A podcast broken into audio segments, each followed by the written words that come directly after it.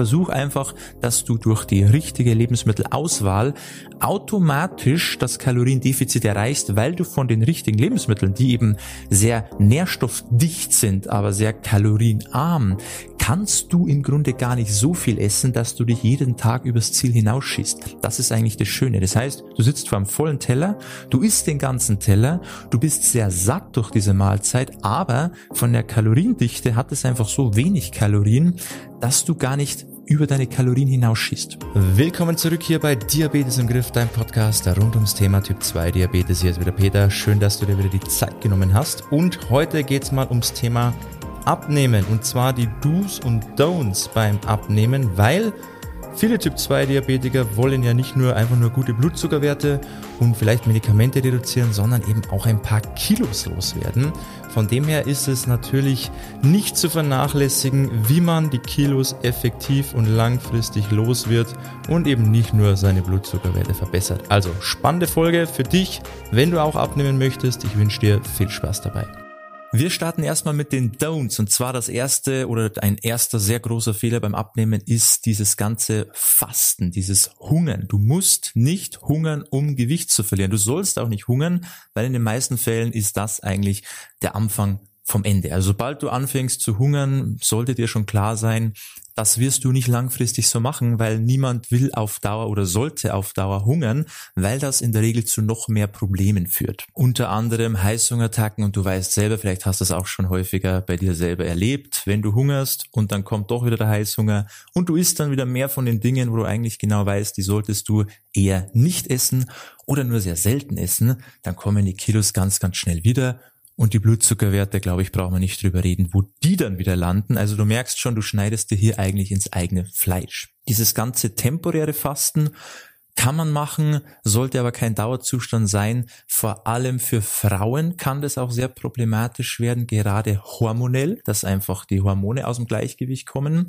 was ja auch wieder Stress für den Körper ist und was sich auch wiederum negativ auf den Blutzuckerwert auswirken kann. Also dieses Fastenthema ist wirklich abhängig davon, wie eine Person damit klarkommt. Wenn du damit klarkommst, über einen gewissen Zeitraum auch, mach das gerne mal wenn du aber schon innerhalb der ersten Woche merkst, das ist nichts für mich, ich hungere da, ich bin da wirklich anfällig für Heißhungerattacken, dann zwing dich auch da nicht rein, weil wenn du es nicht lange machen kannst, wirst du auch keine Erfolge sehen. Von dem her schau immer, dass du nicht fasten musst, dass du nicht hungern musst, macht alles keinen Sinn. Der zweite Punkt bei den Don'ts ist ein allgemein fauler Alltag. Das heißt, du hast kaum Bewegung, machst auch nicht gerne Sport, versuchst alles, was irgendwo in die Richtung geht, zu vermeiden.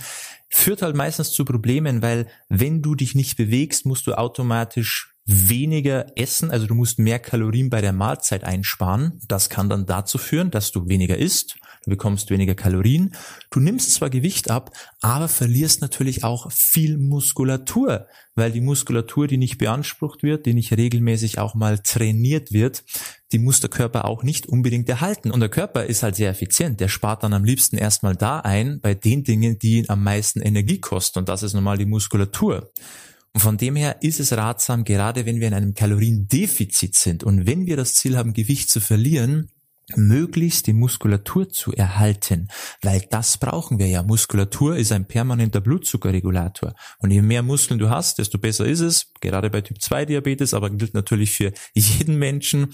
Aber wenn du eben im Laufe der Diät oder im Laufe deiner Gewichtsreduktion immer auch viel an Muskulatur verlierst, weil du eben keine Zeit hast für Sport, keine Lust hast, weil du denkst, das ist nicht wichtig, hast du früher oder später ein Riesenproblem. Weil wir wollen keine Muskelmasse verlieren. Und damit das nicht der Fall ist, müssen wir die Muskulatur trainieren. Also versuch deinen Alltag möglichst effizient zu gestalten, bau Bewegung ein, auch Spaziergänge natürlich, aber eben auch Muskeltraining. Versuch dich da nicht irgendwie rauszuwinden oder das zu vermeiden oder zu denken, dass es auch ohne geht.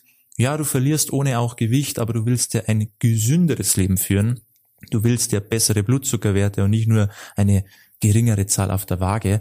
Und da sollte einfach Sport auf jeden Fall ein Teil deines Lebens werden. Der dritte Punkt bei den Don'ts ist diese ganzen extrem Diätkuren, diese ganzen kurzfristigen Extremsachen wie irgendwelche Shake-Kuren, Haferkuren, Kohlsuppendiät, ja, irgendwelche besonderen Dinge, die zwar schnell zu einem Ergebnis führen, aber das Ergebnis kannst du natürlich niemals lange halten, weil das sind alles so Sachen, die sind fern von jeglicher Art Realität, Normalität, die sind alltagsfremd, das ist nichts, was man lange machen kann, machen will, und daher sind auch die Ergebnisse meistens nicht von langer Dauer. Also zwäng dich da nie in sowas rein. So auch, wenn man denkt, ah, ich mache das jetzt mal zum Start, ja, um in meine Diät oder um in eine Ernährungsumstellung reinzukommen, ist doch alles Quatsch. Mach's doch von Anfang an richtig. Wieso sollte man starten mit etwas völlig Unnatürlichen, was gar, gar nichts bringt, fremd, fremd von deinem Alltag ist, nur um dann dich nochmal umzustellen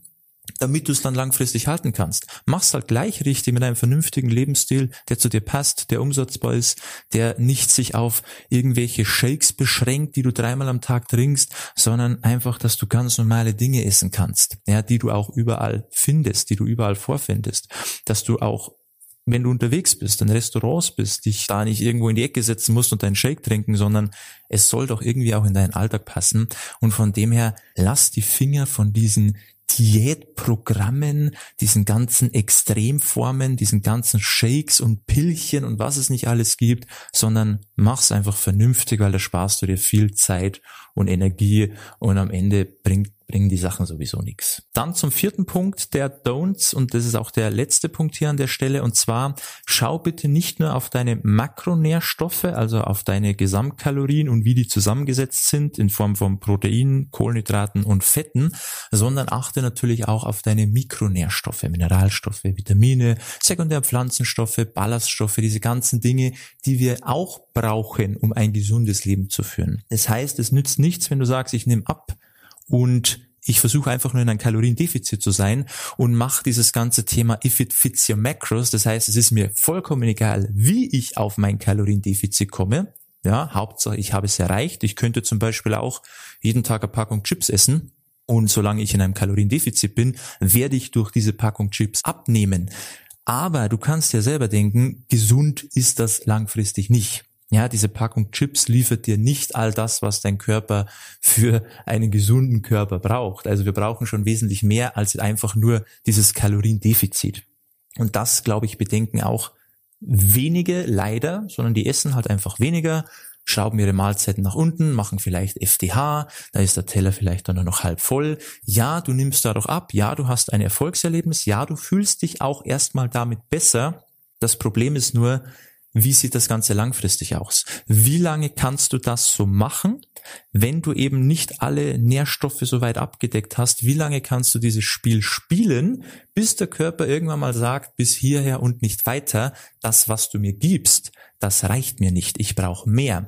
Und dann kommen halt so Problemchen wie Energielosigkeit, du bist sehr müde, du bist schlapp, du bist abgeschlagen, du merkst vielleicht, ich werde häufiger krank, du bist häufiger erkältet kannst dich nicht mehr so gut konzentrieren oder bist nicht mehr so fokussiert in deinem Arbeitsalltag. Und das sind so die Geschichten, die kommen dann nicht von ich werde halt älter, sondern du gibst deinem Körper nicht das, was er braucht. Du nimmst vielleicht ab, aber du bist nicht unbedingt fitter, leistungsfähiger und gesünder als vorher.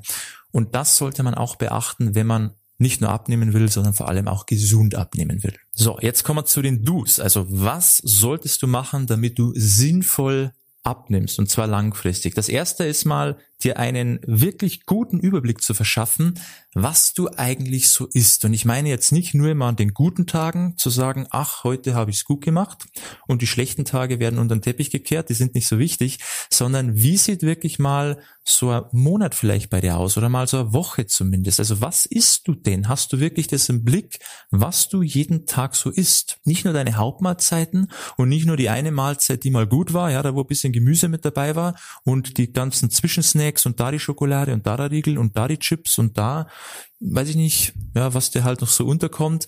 Das wird dann alles so vergessen. Das ist, ja, fällt so irgendwo hinten unter das Raster das bringt halt nichts. Also du musst wirklich ehrlich zu dir sein. Du musst wirklich wissen und einen Überblick haben, okay, was esse ich denn wirklich Tag für Tag für Tag für Tag? Und dich da nicht selber bescheißen, weil dieser Selbstbetrug führt am Ende natürlich auch nicht zum Ziel. Ja, man macht sich immer alles so schön und ich ernähre mich doch eigentlich gesund, eigentlich, ja. Ja, aber eigentlich heißt im Grunde gar nichts. Eigentlich heißt, du weißt gar nicht, wie du dich ernährst. Du vermutest nur was, aber die Vermutung bringt dir halt nicht viel. Also verschaff dir da mal einen Überblick. Wenn du das selber nicht hinbekommst, dann muss halt vielleicht mal eine externe Person drüber schauen, die da nicht emotional mit der Ernährung verknüpft ist, sondern du siehst ja in deiner Ernährung vielleicht auch so diese ganzen Trösterchen, ja, dieses Thema, wenn du gerade keine Energie hast oder Heißhungerphase, dann brauche ich halt schnell was, damit ich wieder Power habe. Ja, diese ganzen Dinge, die halt sehr emotional verknüpft sind und da haben wir auch oft so ein bisschen, das, die nehmen wir nicht so richtig wahr. Aber externe Person sieht dann natürlich neutral auf deine Ernährung und kann dir auch sagen, hey, schau mal her, das mag dir vielleicht in dem Moment gut tun, aber das ist nicht wirklich gut für deinen Zustand. Und das ist halt wichtig, wenn man das selber nicht schafft, dass man einfach eine externe Person da mal drüber schauen lässt, die einfach ganz klar sagt, schau mal her, das ist gut, das ist nicht so gut, das könnte man vielleicht optimieren oder da wäre vielleicht das und das besser. Und dann geht's auch meistens in die richtige Richtung. Aber man braucht halt einfach mal einen ehrlichen, rationalen, ganz ähm, neutralen Blick auf die eigene Ernährungsweise, um überhaupt mal die ganzen dunklen Flecken, ja, die schwarzen Flecken zu sehen, die man vielleicht ansonsten so im Alltag gerne mal übersieht. Und das sind halt meistens genau die, die Punkte, warum es vielleicht auch mit der Gewichtsreduktion nicht mehr vorangeht. Ja, also da gerne mal jemanden drüber schauen lassen, wenn du das selber nicht schaffst oder wenn du keinen hast in deinem Umfeld oder wenn du nicht jetzt irgendwo wieder hinfahren willst, dann kannst du dich gerne mal bei uns melden auf www.peterseil.com, trag dich da mal ein fürs kostenlose Beratungsgespräch, dann kann ich mir eben das mal bei dir anschauen, wie so ein typischer Tag oder auch mal so eine typische Woche bei dir aussieht und kann dir vielleicht mal aufzeigen, welche Dinge nicht so zielführend für dich sind, wo du aber vielleicht denkst, das ist ja nicht so schlimm. Ja, also das wäre eine Möglichkeit. Wie gesagt, trag dich da gerne mal ein, www.peterseidel.com und dann können wir da mal drüber sprechen. So, weiter geht's. Äh, der zweite Punkt bei den Do's. Natürlich, vorhin haben wir gesagt, ein fauler Alltag, logischerweise jetzt im Umkehrschluss ein aktiver Alltag. Also nutz deinen Tag so gut es geht. Nutz ihn, um zumindest Schritte zu machen. Ja, also nimm natürlich die Treppe statt dem Lift. Ähm, Geh kleine, kleine Strecken auch gerne mal zu Fuß oder mit dem Rad. Oder nutze es, wenn du am Telefonieren bist und sitz dich nicht hin auf die Couch und, und mach da halbe Stunde Telefonat, sondern steh auf zumindest oder geh einmal durch die Wohnung oder im Büro einmal ja, durchs Büro gehen, da kann man auch währenddessen telefonieren, ist ja alles kein Problem. Nur man muss es halt tun. Also nutz den Tag, um viel Alltagsbewegung zu integrieren, diese Schritte sammeln. Du musst ja kein Profisportler werden, um extrem gute Ergebnisse zu erzielen, aber du solltest halt nicht den Tag eben einfach nur immer faul rumsitzen oder rumliegen und jede Art von Bewegung vermeiden, sondern nutz einfach jede freie Minute, die du hast, um irgendwie Bewegung zu integrieren. Und da vielleicht angeknüpft, der dritte Punkt wäre eben das Thema Kraftsport nochmal gesondert hier ähm, rauszuziehen, weil einfach der Kraftsport für einen Typ 2 Diabetiker das Sinnvollste ist, was man machen kann. Ja, aufgrund schon dem Muskelschutz, dann natürlich, weil eben Muskelzellen Glucose aufnehmen können und wenn du halt viel Muskelmasse hast, desto besser ist auch diese Blutzuckerregulation permanent 24 Stunden am Tag. Von dem her ist es eigentlich eine schlaue Sache, wenn man als Typ 2 Diabetiker Kraftsport betreibt. Und das sollten halt dann schon mindestens mal zwei, dreimal die Woche sein, je nachdem, was halt für dich möglich ist, auch wie lange die Sporteinheiten oder die Trainingseinheiten an sich dann dauern ist bei jedem unterschiedlich, was halt die Zeit hergibt, aber du solltest das nicht auf Null fahren und sagen, ich habe da gar keine Zeit, sondern es ist möglich, wenn man sich die Zeit nehmen will.